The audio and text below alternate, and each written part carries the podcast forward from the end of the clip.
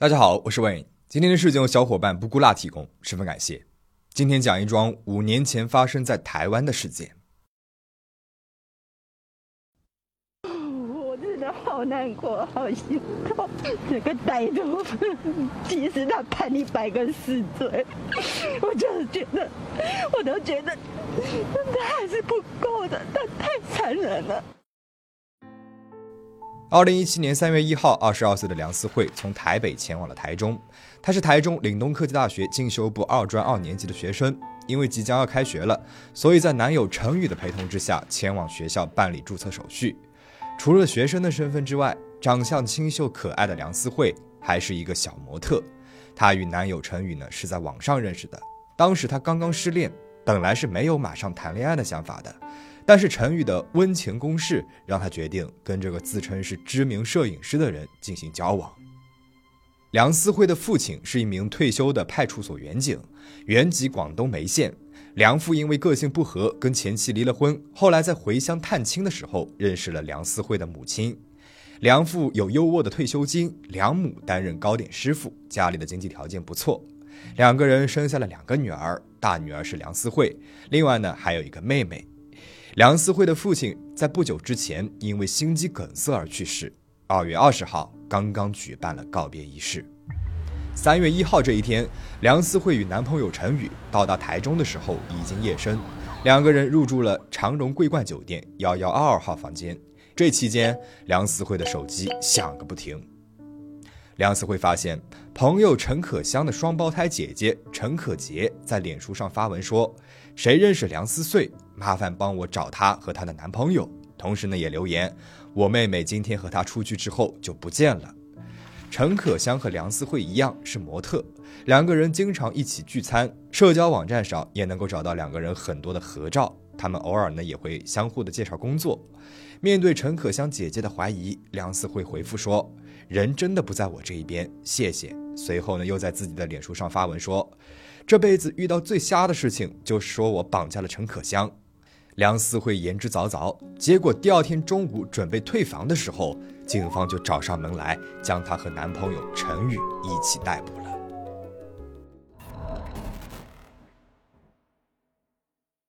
陈可杰、陈可香姐妹俩呢是双胞胎，一九九三年出生在宜兰县东山乡。妹妹陈可香是全职模特，网拍、外拍邀约很多，还曾经代言游戏。姐姐陈可杰呢，则在珠宝店工作。偶尔呢也会接一些外景拍摄的兼职，被台湾的网友们封为全台湾最美珠宝店员。姐妹俩到台北工作后，一同租住在新北市板桥区。三月一号这一天，陈可香离开家去参加一个外景拍摄的工作，之后就失联了。陈可杰多次拨打了妹妹的电话，却始终没有人接听。虽然后来收到了妹妹报平安的短信。但是短信当中却出现了陈可香平常不会用到的注音文。注音文呢，曾经在台湾的年轻人当中非常的火爆，有一点类似于当时非常流行的火星文。但是陈可香从来没有用过注音文，所以这条有着注音文的短信让姐姐觉得非常可疑。而妹妹发布的脸书用词习惯也与她平时不符，这让陈可杰更加担心妹妹的人身安全了。于是就赶紧向新北警方报了案。警察在台中找到了陈可香的手机信号，陈可杰连夜赶往台中找人，并且在脸书上试着联络梁思慧和陈宇。因为陈可香跟姐姐讲过，三月一号的这个外拍工作是梁思慧介绍的，外拍的摄影师是梁思慧的男朋友陈宇。陈可杰就觉得陈可香的失踪肯定和他们俩有关。陈可香的手机在第二天早上八点钟终于是打通了。接通电话的却不是陈可香，而是长荣桂冠酒店的防务人员。手机呢是在酒店的备品间被发现的。陈可杰赶到了酒店，但是酒店以涉及客人隐私为由，拒绝陈可杰进入酒店寻找妹妹的下落。陈可杰只能够向台中警方报警寻求帮助。陈可杰把对梁思慧和陈宇的怀疑都告诉给了警方。警方调查后发现，两个人就住在这家酒店里面。监控录像显示，正是陈宇丢弃了陈可香的手机。警方随即在房门外守候，在梁思慧和陈宇准备退房的时候，将两个人一举抓获。警方在陈宇的手上搜查到了陈可香的悠游卡和几张银行卡，在酒店浴室的垃圾桶里面还发现了陈可香的健保卡、驾照、身份证和钥匙。这些证物让警方觉得陈可香的失踪显然是跟这对情侣脱不了关系的。但是陈宇却说，陈可香是因为跟男朋友吵架后心情不好，独自一个人散心去了。不过，警方调查后发现，陈可香和男朋友的感情很好，并没有发生过什么争执。陈宇又改口称，自己只是将陈可香约了出去，介绍给了一名张姓的摄影师。陈可香的证件和手机在他的手中，是因为自己偷了陈可香的皮包。他带着陈可香和张姓摄影师碰面之后，自己呢就离开了。之后发生了什么事情，他并不清楚。但是警方调查后发现，陈宇所说的那位张姓摄影师根本就不是摄影师，而是一名 DJ，并且在二月二十二日陈可香失联一周之前就已经飞往了内地工作，根本就不可能涉案。谎言被戳穿之后，陈宇又说，陈可香是被张姓摄影师的一个朋友带走的。人在新北市中和，具体在哪里却支支吾吾的说不清楚。而此时，面对警方的询问，梁思慧还一副状况外的样子。她坚持称陈可香呢是因为跟男朋友发生了矛盾躲起来了。警方抓人完全是大惊小怪。台中警方决定押解梁思慧和陈宇前往新北市，解救可能受到了拘禁的陈可香，却没有想到在路上，陈宇向警方坦诚。陈可香已经遇害了。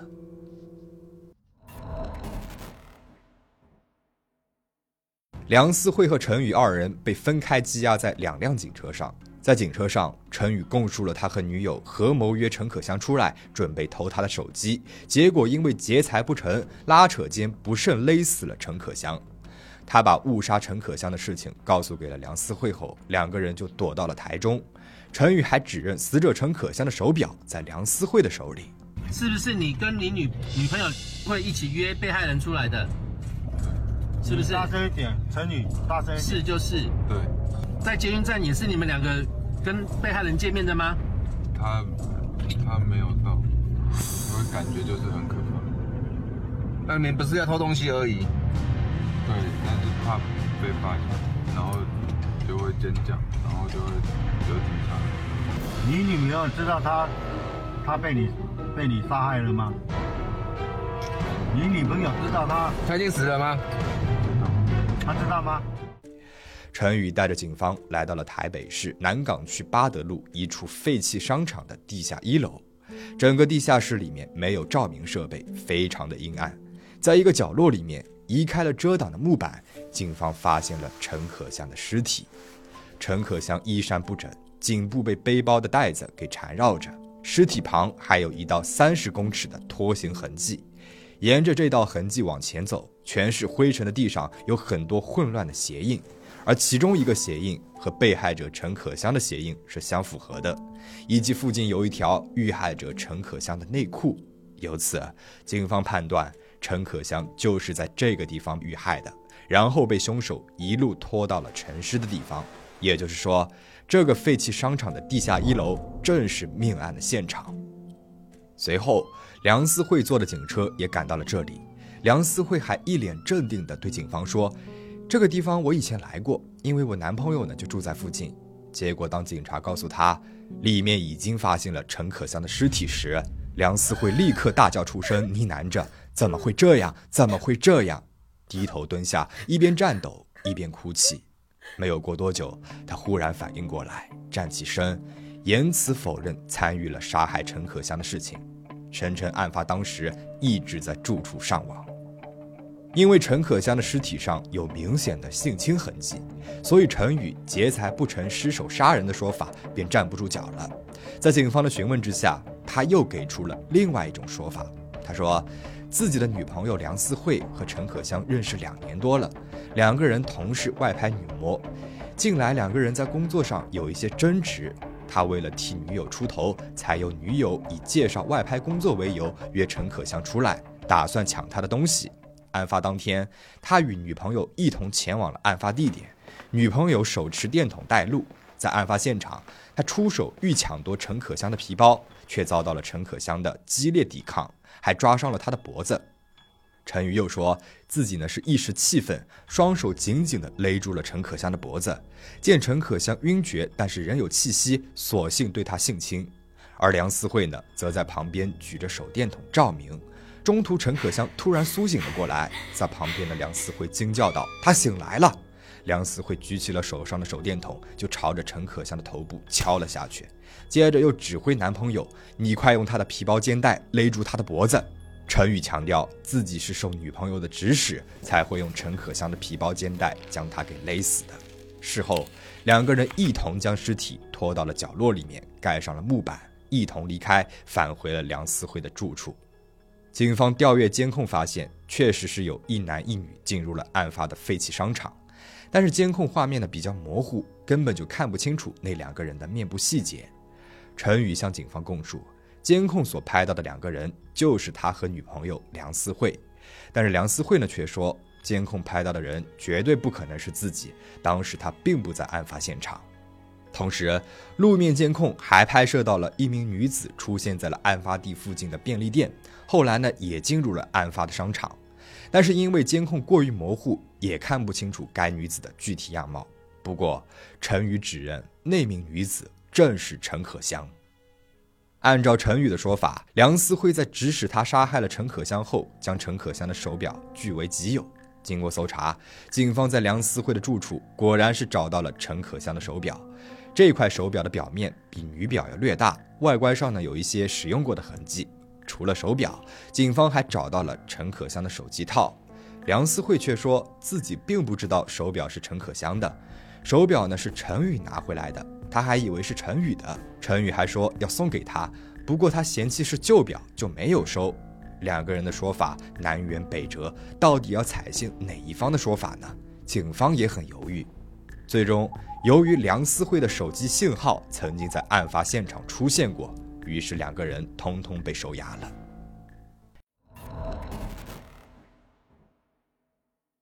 这个案件被媒体争相报道，在网上也掀起了轩然大波。梁思慧被媒体称为“蛇蝎女魔”、“冷血闺蜜”，一众键盘侠在梁思慧的社交账号下留下了谩骂、嘲讽。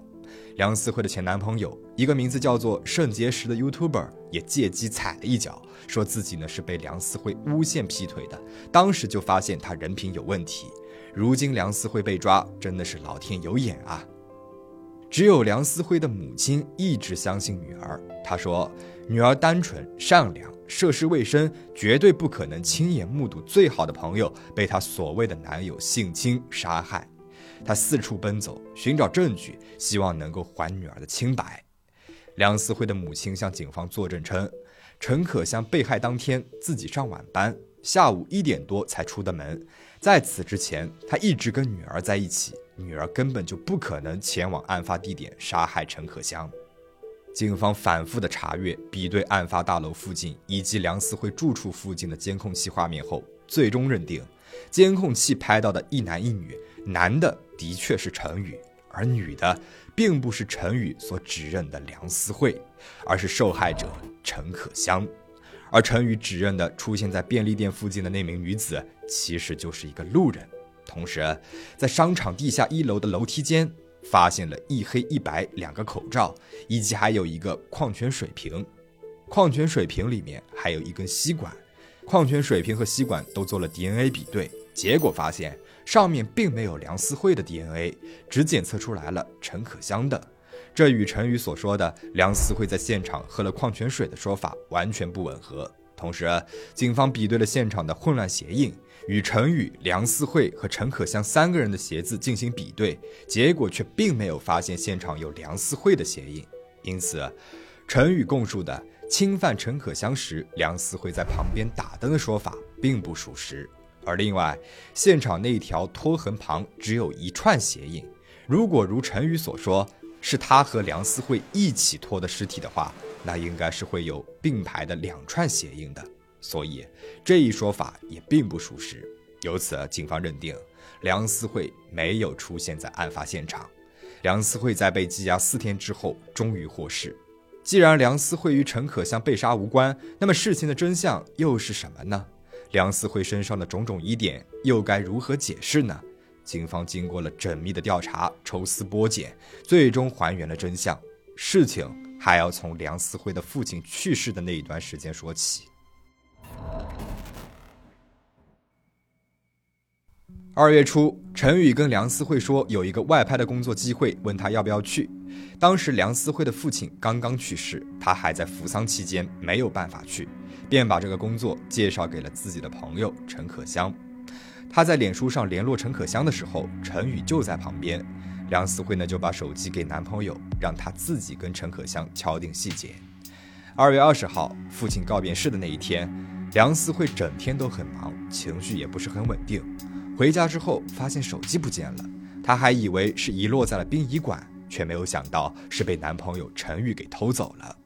当天，陈宇参加了梁思慧父亲的告别仪式，中午的时候说有事情要处理，就离开了殡仪馆。其实呢，是偷了梁思慧的手机去通讯行变卖掉了。梁思慧发现手机不见了，陈宇说不用找了，大手一挥说要直接买一台新手机给他。两个人在二月二十二号去了手机店咨询了购机方案，最终呢，陈宇却没有付款。当天，陈宇趁着梁思慧无手机可用，就登录了梁思慧的脸书账号，以手机丢失、联络不便为由，把自己的蓝账号给了陈可香，并且在二月二十八号用梁思慧的脸书账号与陈可香敲定三月一日拍摄宣传照。这期间，梁思慧偶尔会用电脑登录脸书。看到陈宇用自己的账号联络陈可香，还以为只是为了拍摄，却没有想到陈宇此时已经包藏祸心。三月一日，陈可香如约到达了案发地点附近。陈宇假称需要穿越地下商场才能够到达拍照地点，诱骗了陈可香进入了案发大楼。两个人进入大楼的时候被监控拍了下来。两个人走到了地下一层的时候。陈宇意欲侵犯陈可香，在陈可香惊慌尖叫的时候，用力掐住了陈可香的脖子，致使陈可香呼吸困难，无法反抗。陈宇趁机强奸了陈可香。陈可香醒来的时候，又再度尖叫。陈宇双手用力地掐住了陈可香的脖子，直到她不再挣扎尖叫。之后，陈宇又拆下来了陈可香皮包上的背带，将背带缠绕在了陈可香的脖子和口鼻处，用力紧勒，并且打结。将陈可香拖曳到了隐蔽的角落，用木板盖了起来，并且将陈可香身上值钱的东西一扫而空。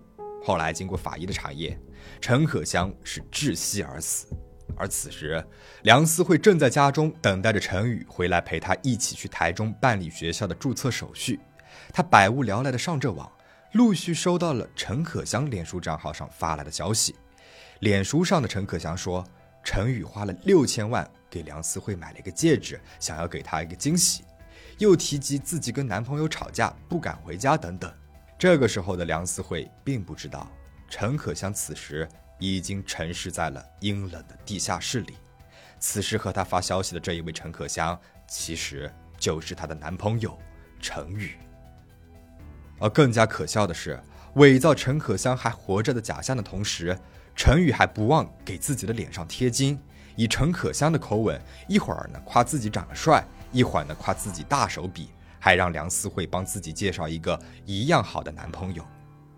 陈宇在傍晚回到了梁思慧的住处，换了衣服，看她的衣服有一点脏，脖子上面还有一些伤痕，梁思慧呢就有些奇怪。陈宇解释说，路上发生了一场小车祸，梁思慧便也没有多问。收拾好东西去台中之前，梁思慧还看到了陈宇放在书桌上的一只旧手表，问他是哪里来的。陈宇随口便说：“送你啊。”梁思慧回答道：“说这么旧，谁要啊？”尽管梁思慧没有同意，陈宇呢还是把这只从陈可香手上摘下来的手表以及一个手机套放在了梁思慧的房间内，制造了梁思慧占有了陈可香物品的假象。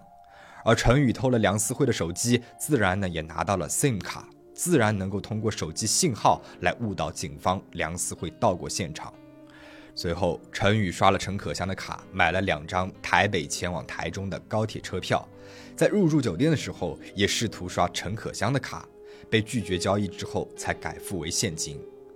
一路上不断有人因为陈可香姐姐在网络上求助而联系梁思慧，但是梁思慧一心以为陈可香呢是因为跟男朋友之间有一些矛盾躲起来了，再加上脸书上帮助陈可香姐姐联系她的大都是梁思慧前男友的朋友，因为与前男友分手的时候闹得不太愉快，所以梁思慧以为是对方故意啊诬陷她，一直到被警方逮捕，梁思慧还以为自己呢只是协助调查。却没有想到，在警方的怀疑当中，在媒体的报道中，在网暴者的谩骂当中，自己已经成为了杀害闺蜜的主谋，而这一切都是拜她的男朋友陈宇所赐。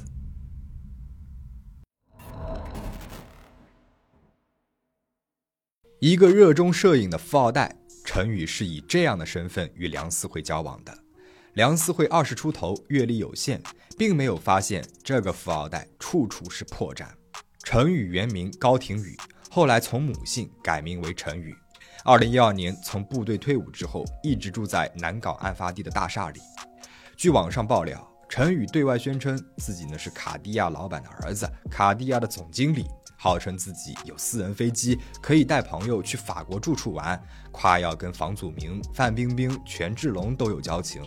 买的豪宅呢，就在田馥甄住处的对面，还宣称自己的信义区的房子正在装潢，只能够住每天晚上一到两万的爱美酒店。他如此的财大气粗，但是跟朋友一起吃饭的时候，一到结账的时候，却总是假装接电话躲避付账。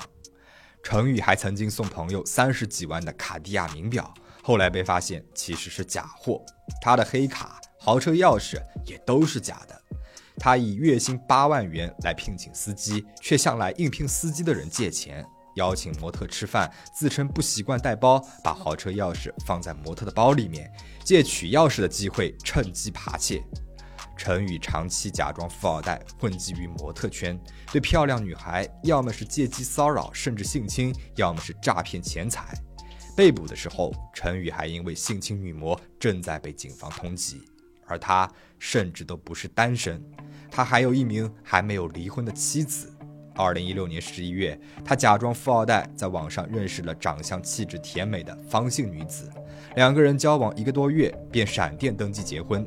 但是结婚不到一周的时间，因为陈宇常常的开口借钱，方姓女子已经渐渐的发觉自己被骗了。但是与梁思慧交往的时候，陈宇一直宣称自己是单身的，甚至是拿着配偶栏空白的身份证来到了梁思慧家中，强调真心诚意的想要和梁思慧进行交往。骗吃、骗喝、骗财、骗婚，大概已经是习惯了在谎言的夹缝中生存。在陈可香的命案当中，他试图撒下弥天大谎，把女友梁思慧塑造成杀人的主谋，借此减轻自己的罪责。